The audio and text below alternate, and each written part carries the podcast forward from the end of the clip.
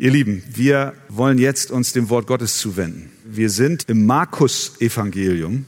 Und wenn ihr die Kraft habt, dann steht doch gerne mit mir auf. Wir wollen den Text für diese Predigt lesen aus Markus Kapitel 1 von Vers 21 und dann die folgenden.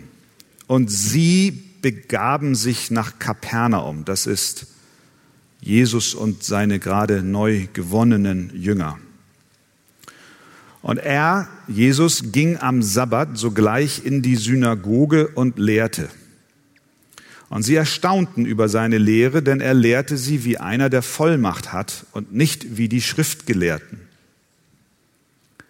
Und es war in ihrer Synagoge ein Mensch mit einem unreinen Geist, der schrie und sprach, lass ab, was haben wir mit dir zu tun? Jesus, du Nazarener, bist du gekommen, um uns zu verderben? Ich weiß, wer du bist, der Heilige Gottes. Aber Jesus befahl ihm und sprach, verstumme und fahre aus von ihm. Da zerrte ihn der unreine Geist hin und her, schrie mit lauter Stimme und fuhr von ihm aus. Und sie erstaunten alle, so dass sie sich untereinander fragten und sprachen, was ist das?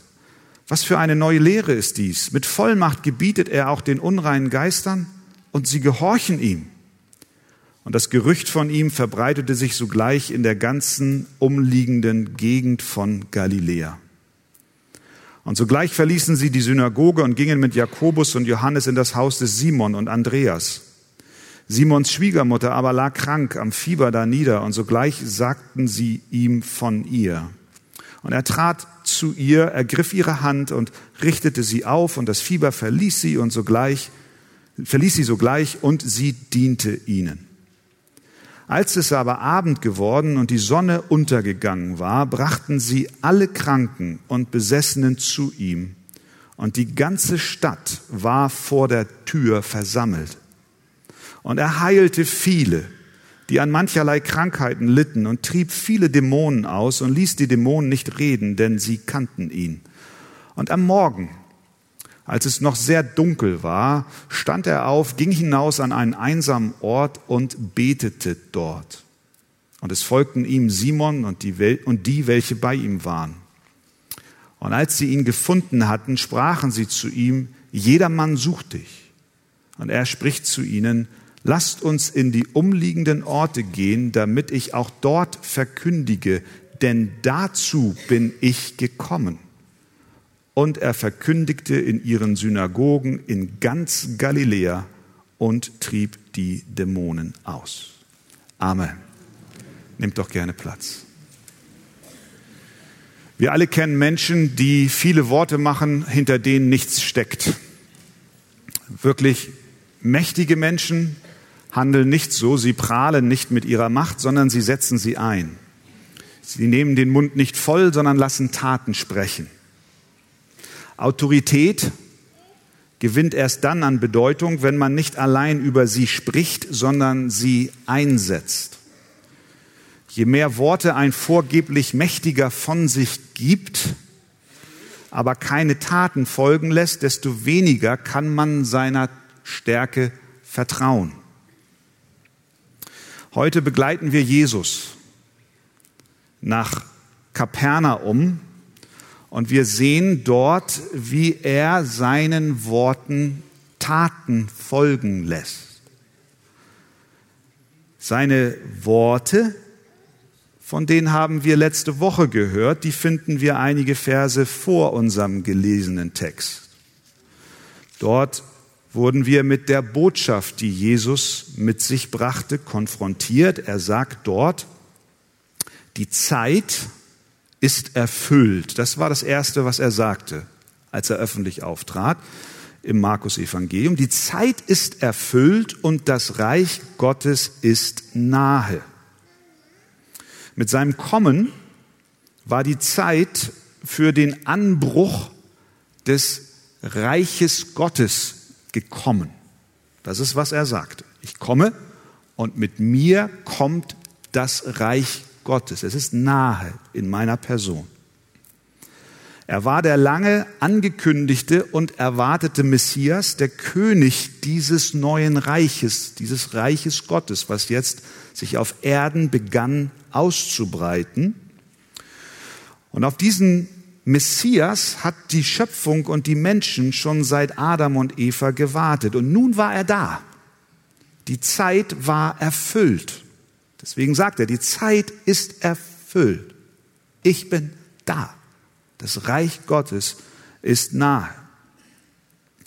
Nachdem Johannes ihm, wir haben das in den letzten, an den letzten Sonntagen gesehen, nachdem Johannes ihm den Weg, diesem neuen König, diesem kommenden Messias, den Weg bereitet hat, und Jesus dann in der Wüste getauft wurde und dann auch seine Botschaft verkündigt hat und seine Worte geäußert hat, sehen wir jetzt, wie er kein Mann leerer Worte ist, sondern seinen Worten Taten folgen lässt.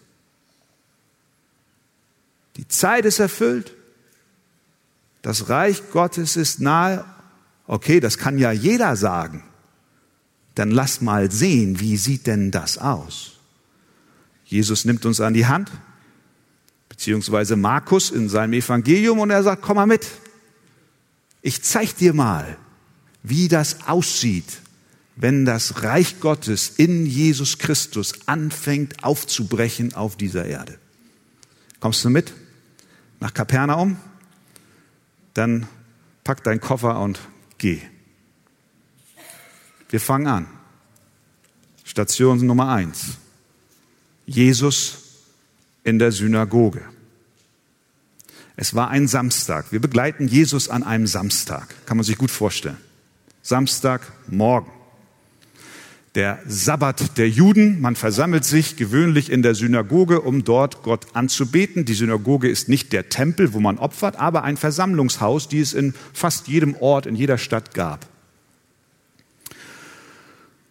Dort kannte ihn wahrscheinlich der Synagogenvorsteher, zumindest bat man ihn oder erlaubte man Jesus dort zu sprechen. Das lesen wir in Vers 21. Er ging am Sabbat sogleich in die Synagoge und was tat er? Er lehrte. Was genau er dort gesagt hat, wissen wir nicht. Markus berichtet es uns nicht an dieser Stelle explizit. Wir haben keinen Ausschnitt aus seiner Predigt, kein Konzept, kein Manuskript. Das ist auch nicht nötig, denn die generelle Botschaft, die Jesus in Galiläa verkündigte, die hat uns Markus schon vorher vorgestellt, nämlich, wie ich eben schon berichtet habe, in Kapitel 1, Vers 14. Er kam, heißt es dort, nach Galiläa und verkündigte das Evangelium vom Reich Gottes und sprach, die Zeit ist erfüllt und das Reich Gottes ist nahe, tut Buße und glaubt an das Evangelium. Das ist die generelle Botschaft, die er auch an diesem Samstagvormittag in der Synagoge in Kapernaum verkündigt hat. Ich bin gekommen, um Gottes Herrschaft in der von der Sünde und von dem Tod bedrückten Welt aufzurichten. Und er verkündigte den Menschen, hör mal zu, du kannst Teil dieses neuen Reiches Gottes werden. Du kannst Bewohner, du kannst Teilhaber dieses Reiches sein, wie indem du glaubst an das, was ich sage und indem du Buße tust. Das wird dich neu machen, das wird dich frei machen, das wird dein Leben verändern. Du wirst neu sein. Glaube an mich und tu Buße. Das war seine wiederkehrende Botschaft auch an diesem Samstagmorgen in Kapernaum. Die Gläubigen waren auf eine durchschnittliche Predigt eingestellt, wahrscheinlich auf eine weitere trockene, vielleicht auch langweilige Textauslegung durch die Schriftgelehrten, wie sie es jeden Samstagmorgen gewohnt waren. Aber es kam anders, denn Vers 22, sie erstaunten über seine Lehre, denn er lehrte sie wie einer, der Vollmacht hat und nicht wie die Schriftgelehrten. Starker Kontrast. Seine Predigt war anders als das, was sie an einem normalen Sabbat in der Synagoge zu hören bekamen. Gewöhnlich waren es die Schriftgelehrten, die aus den Schriften vorlasen, aus den alttestamentlichen Schriften und diese Schriften den Gläubigen erklärten. das Gesetz und die Psalmen und die Propheten. Und sie haben es ihnen erklärt und die Leute waren auch angewiesen darauf, weil ein hoher Prozentsatz überhaupt nicht in der Lage war zu lesen oder zu schreiben. Also hörte man die eine Auslegung und dann gab es die Schule eines anderen Gelehrten, der brachte dann seine Auslegung und so ging das dann hin und her und man saß dort und man vielleicht döste auch das ein oder andere Mal ein. Aber jetzt kommt Jesus. Seine Predigt ist ganz anders als das, was sie gewohnt waren. Jesus wusste das, er selber kannte die Synagoge, schon als junger Jugendlicher war er dort, mit Sicherheit auch regelmäßig zu Gast. Und kaum öffnet Jesus seinen Mund, geschieht etwas. Vers 23, 24. Und es war in ihrer Synagoge ein Mensch mit einem unreinen Geist, der schrie und sprach, lass ab. Was haben wir mit dir zu tun, Jesus, du Nazarener? Bist du gekommen, um uns zu verderben? Ich weiß, wer du bist, der Heilige Gottes.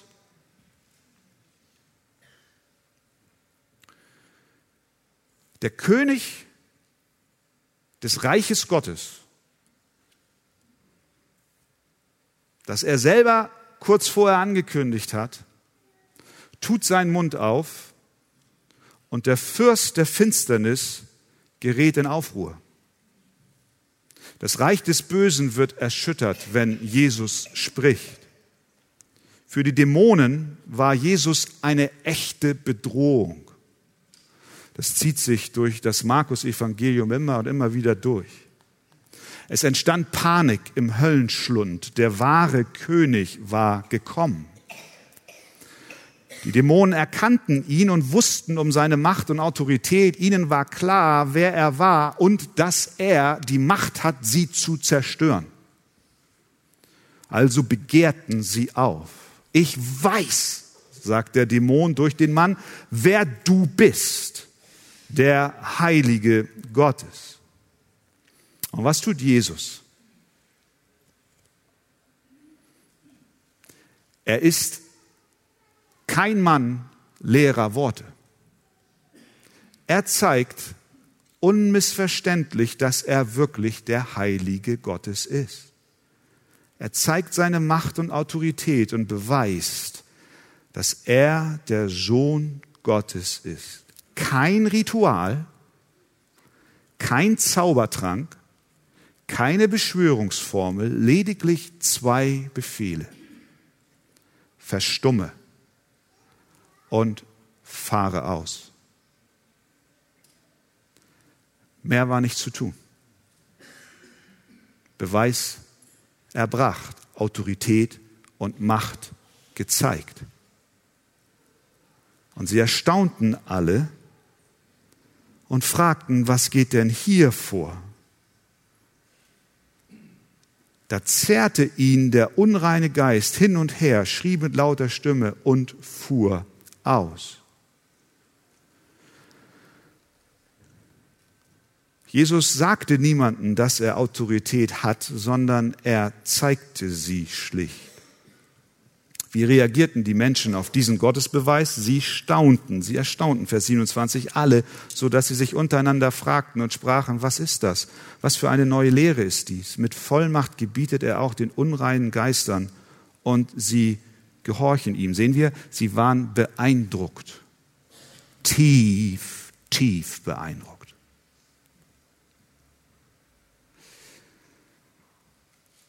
Aber beeindruckt zu sein von Jesus reicht nicht aus. Die große Frage wird sein, werden sie auch tun, was er sagt? Sie hatten eine beeindruckende Begegnung mit Jesus, aber sie ordneten sich ihm nicht unter und folgten ihm nicht als ihren König, wie wir das gleich im weiteren Verlauf des Berichtes sehen werden. Die Botschaft an dieser Stelle lautet an uns heute Morgen, Staunen über Jesus ist nicht genug, sondern wir müssen reagieren. Wir müssen gehorsam sein und unser Leben ihm anvertrauen. Das, was ihr als Täuflinge in eurem Leben gemacht habt und auch zum Ausdruck heute bringt. Ja, wir wollen Jesus nicht nur staunen über dich, sondern wir wollen unser Leben dir unterordnen, dir in der Taufe folgen.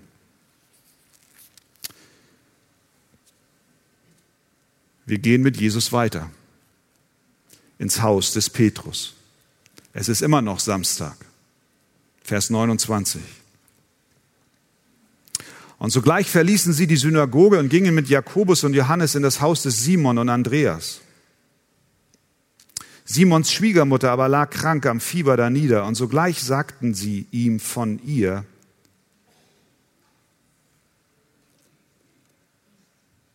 Und er trat hinzu, ergriff ihre Hand und richtete sie auf. Der Gottesdienst war beendet und Jesus und seine Jünger gingen nun in das Haus von Petrus. Das war nun einer der Jünger.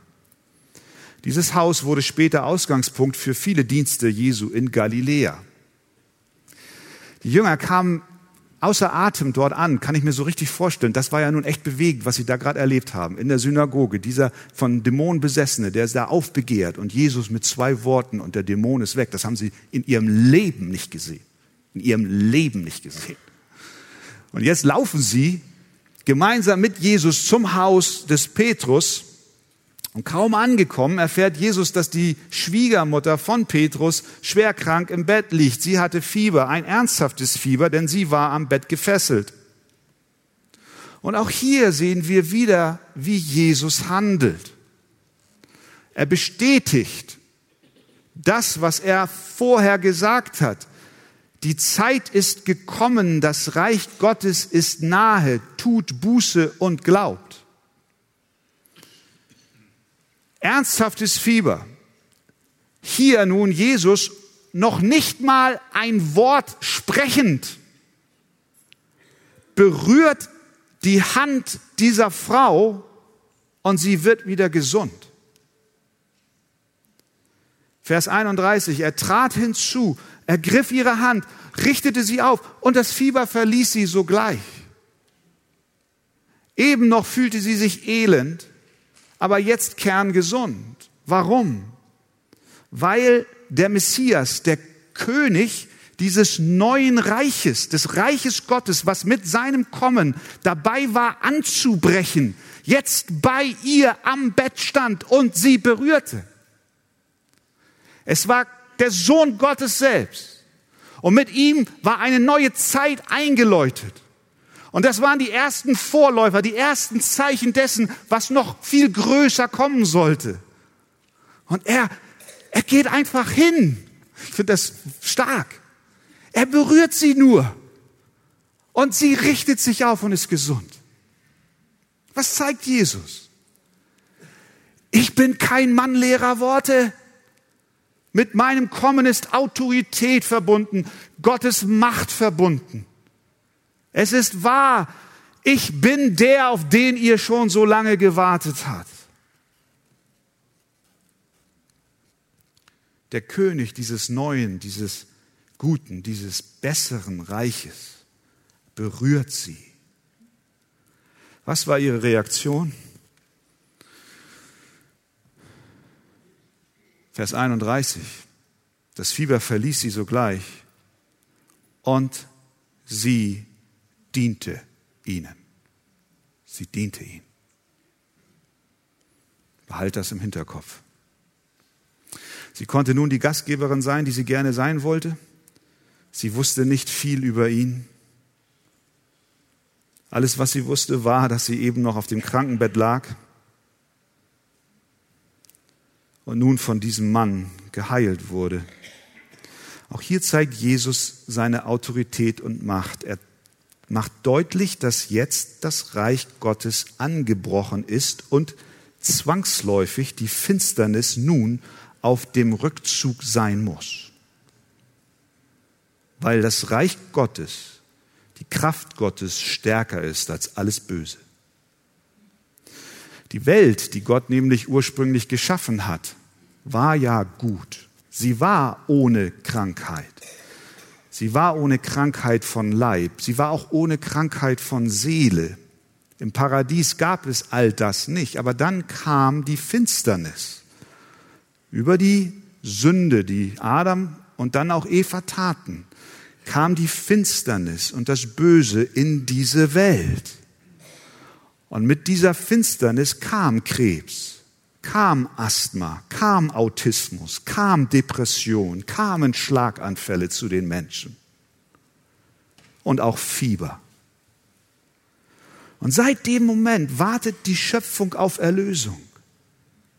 Und hier in diesem Augenblick in Kapernaum war diese Erlösung plötzlich so, so nahe gekommen. Der wahre König kam, der Herrscher Himmels und der Erden. Und er sagt zu der Krankheit, Krankheit, bis hierhin und nicht weiter. Du musst fliehen. Und sie verschwand. Als Zeichen seiner Autorität und Macht drängte Christus die Dunkelheit zurück. Die Zeit ist erfüllt, das Reich Gottes ist nahe. Jesus, der Herrscher dieses guten neuen Reiches, nimmt nicht das Leben, sondern er gibt es. Er knechtet nicht das Leben, sondern er befreit es. Er macht den Fluch des Sündenfalls rückgängig. Das Königreich Gottes bricht in diese Welt der Finsternis ein und zeigt seine Macht und seine Autorität. Wir müssen verstehen, dass was Jesus sagt, ganz genau zu beachten ist. Er hat gesagt, das Reich Gottes ist nahe. Mit seinem Kommen, so können wir es verstehen, begann dass Jesus das Reich Gottes aufzurichten. Und wir verfolgen ihn durch das Markus-Evangelium bis ans Kreuz, bis ins Grab, bis in die Auferstehung, wo er am Kreuz letztlich den Fürst dieser Welt, den Teufel besiegte und die Sünde und die Krankheit und alles Böse endgültig den gar ausmachte. Aber wir leben noch in einer gefallenen Welt. Wir sehen einerseits, ja, durch Christus ist das Böse besiegt, aber die vollkommene Erlösung wird sein, wenn Jesus wiederkommt und sein Königreich vollenden wird. Und deswegen sagt er, das Königreich ist nahe, es fängt an, sich auszubreiten. Aber vollendet wird es sein, wenn er wiederkommt und einen neuen Himmel und eine neue Erde schafft. Und wir sind in diesem Zwischenraum. Aber wir dürfen Zeugen sein, wie sich das Evangelium ausbreitet. Menschen seelisch geistlich gesund werden. Und wir warten auf den Tag, wenn bei Christus und bei Gott der Tod nicht mehr sein wird, weder Leid noch Geschrei noch mehr sein wird, wie Offenbarung 21 es sagt.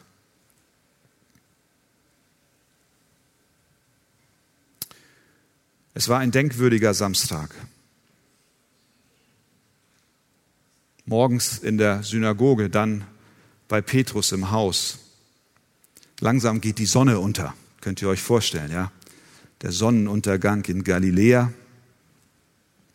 Die Leute aus der Stadt kamen aus ihren Häusern. Was wollten sie?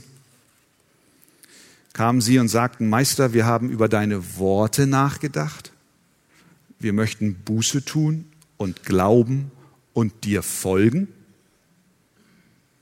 Nein. Wir lesen Vers 32. Als es aber Abend geworden und die Sonne untergegangen war, brachten sie alle Kranken und Besessenen zu ihm. Und die ganze Stadt war vor der Tür versammelt. Und er heilte viele, die an mancherlei Krankheiten litten, und trieb viele Dämonen aus und ließ die Dämonen nicht reden, denn sie kannten ihn. Sehen wir? Die Menschen kamen jetzt zu Jesus zu dem Haus, in dem er sich befand, bei Petrus, bei der Schwiegermutter, bei Petrus. Äh, und was wollten sie? Sie wollten geheilt werden. Mit anderen Worten, äh, war Jesus für sie jemand, von dem sie was bekommen wollten. Sehr attraktiv. Heilung. Sie wollten, für sie war war Jesus jemand, von dem sie was bekommen wollten, aber dem sie nicht folgen wollten. Denn die Botschaft von Jesus war, tut Buße und glaubt. Nichts zu sehen davon. Sie brachten viele Kranke und viele Besessene. Jesus, mach mal. Kein Wort von innerer Zerknirschung, von Unterordnung, von einem, einer Lebensübergabe. Sie haben nicht darüber nachgedacht, was er wirklich zu ihnen sagte, sondern woran sie einzig und allein dachte, war, dachten war, was kriege ich raus an Positiven von diesem Mann? Was kann ich tun, damit ich davon möglichst großen Profit schlage? Wie einfach ist es, etwas von Jesus haben zu wollen, ohne Jesus selbst haben zu wollen? Diese innere Haltung hat sich überhaupt nicht geändert bis heute. Von ihm etwas bekommen, aber ihm nicht folgen, das sind nicht die richtigen Antworten auf den König, der sich dort zu zeigen beginnt. Wir waren mit Jesus in der Synagoge, zu Hause bei Petrus und nun letzte Station, bevor wir dann einmal noch die Reaktion uns anschauen die diese verschiedenen Gruppen an den Tag legten. Wir folgen ihnen jetzt in die Einsamkeit, Vers 35. Und am Morgen, als es noch sehr dunkel war, stand er auf, ging hinaus an einen einsamen Ort und betete dort. Und es folgten ihm Simon und die, welche bei ihm waren, und als sie ihn gefunden hatten, sprachen sie zu ihm, jedermann sucht dich. Und er spricht zu ihnen, lasst uns in die umliegenden Orte gehen, damit ich auch dort verkündige. Denn dazu bin ich gekommen. Und er verkündigte in ihren Synagogen in ganz Galiläa und trieb die Dämonen aus. Es ist ganz, ganz wichtig, diesen Abschnitt mit in die Betrachtung des Gesamttextes mit einzubeziehen. Es war ein langer Tag für Jesus, mit Sicherheit auch anstrengend. Viele Menschen, Predigt, im Haus, dann die Massen, die dann kamen vor das Haus. Er blieb lange auf, er heilte und trieb Dämonen aus. Am nächsten Morgen tat er, was ich nicht getan hätte, vermutlich. Er stand sehr früh auf, statt auszuschlafen. Er brauchte Einsamkeit. Er wollte mit seinem Vater im Himmel alleine sein. Er betete. Er brauchte eine echte Erfrischung, nicht nur Ruhe, sondern Erfrischung seiner Seele. Und so ging er, um seinen Vater im Himmel im Gebet zu treffen. In der Zwischenzeit war wieder ganz Kapernaum auf den Beinen und suchte Jesus, weil sie wollten ja weiter geheilt und befreit werden. Petrus macht sich zum Anführer einer Suchtruppe und läuft los, weil Jesus im Bett nicht zu finden war und eilt in die umliegende Gegend und findet schließlich Jesus in der Einsamkeit und sagt zu ihm, jedermann sucht dich, Jesus, jedermann sucht dich. Die Leute wollen dich haben. Das ist der Augenblick, Jesus, dass du richtig bekannt wirst und zu Ruhm gelangst. Du musst kommen. Die Antwort Jesu aber ist jetzt vielsagend. Er sagt in Vers 38, lasst uns in die umliegenden Orte gehen, damit ich auch dort verkündige, denn dazu bin ich gekommen. Verstehen wir das? Man könnte doch denken, genauso wie die Leute in Kapernaum, Jesus ist gekommen, um Kranke und zu heilen und Dämonen auszutreiben. Jesus sagt, das, dazu bin ich nicht gekommen in erster Linie. Lasst uns in die umliegenden Orte gehen, damit ich auch dort verkündige, denn dazu bin ich gekommen. Es geht Jesus nicht um den Jubelschrei der Menge, sondern er wusste, warum er gekommen war, nämlich um das Evangelium zu verkündigen, den Menschen zu sagen, worum es wirklich geht. Auch in deinem Leben ist das eine Botschaft, die Jesus heute ganz aktuell hat. Er ging, er verließ Kapernaum. Aber wen ließ er in Kapernaum zurück? Vers 34 sagt, er heilte viele Kranke und er trieb viele Dämonen aus. Aber es steht dort nicht, er heilte alle Kranke und er heilt, er trieb alle Dämonen aus. Das steht dort nicht. Mit anderen Worten, er ließ in Kapernaum eine ganze Menge Kranker zurück und eine ganze Menge Besessener zurück. Ist das nicht herzlos, Jesus? Wenn schon, denn schon, dann mach doch alle frei und alle gesund. Es wäre herzlos, wenn das die Mission Jesu gewesen wäre, weswegen er vorrangig gekommen ist. Aber weil das nicht seine vorrangige Mission ist, war es auch nicht herzlos weiterzugehen, denn Jesus geht es um etwas anderes. Er ist gekommen, um zu verkündigen. Er kam, um zu predigen. Er kam, um den Menschen zu erklären, dass, hört mal, wenn ihr heute von eurer Krankheit geheilt werdet, ihr doch eines Tages sterben müsst. Es nützt euch vielleicht für hier und jetzt, für ein paar Jahre besseres Leben. Aber darum geht es nicht. Ihr habt eine unsterbliche Seele, die eines Tages vor Gott erscheinen muss und Rechenschaft vor Gott ablegen muss.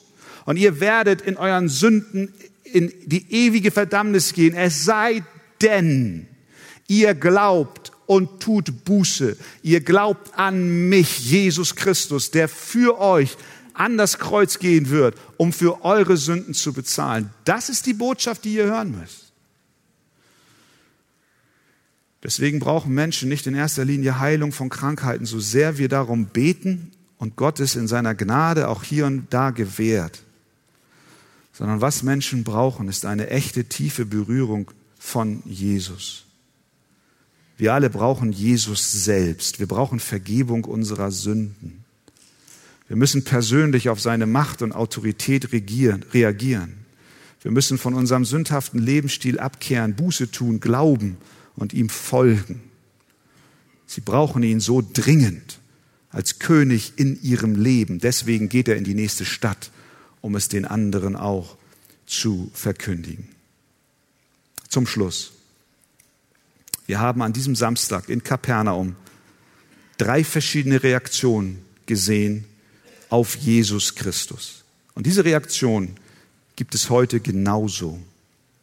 Zum einen waren dort die Menschen in Kapernaum, die erstaunt waren über Jesus und seine Autorität, aber sie vor allem für ihre eigenen Vorteile nutzen wollten. Das ist eine Gefahr auch für uns heute. Die Menschen damals hörten ihn, sahen ihn, kamen zu ihm aber ließen sich nicht in ihrem Herzen von ihm verändern. Vielleicht sind Menschen heute Morgen unter uns, die auch zu Jesus kommen und sehr fasziniert sind von dem, was sie von ihm hören und von ihm wissen. Und wenn sie kommen und wenn du kommst, erhoffst du dir eine bessere Arbeit, mehr Erfolg, mehr Glück. Du erhoffst dir, dass deine Kinder wohlgeraten und dein Leben gelingt. Aber Jesus ist König. Das sagt uns der Text. Er ist nicht jemand, den wir benutzen können, wie, wie es uns gefällt. Er kam auf diese Erde, um seine Macht und Autorität auszuüben und sich um unser wirkliches Defizit zu kümmern. Wir brauchen nicht ein besseres Leben hier, wir brauchen eine totale Veränderung unseres Herzens. Und das ist ein Werk, das Jesus tun kann und tun will. Jesus verspricht uns nicht ein besseres Leben, dass alles easy wird, wenn wir ihm folgen. Ganz im Gegenteil, er sagt, wer mir nachfolgen will, der verleugne sich selbst und nehme sein Kreuz auf sich. Das hört sich nicht nach einem einfachen Leben an. Er verspricht uns nicht immer Erfolg zu haben.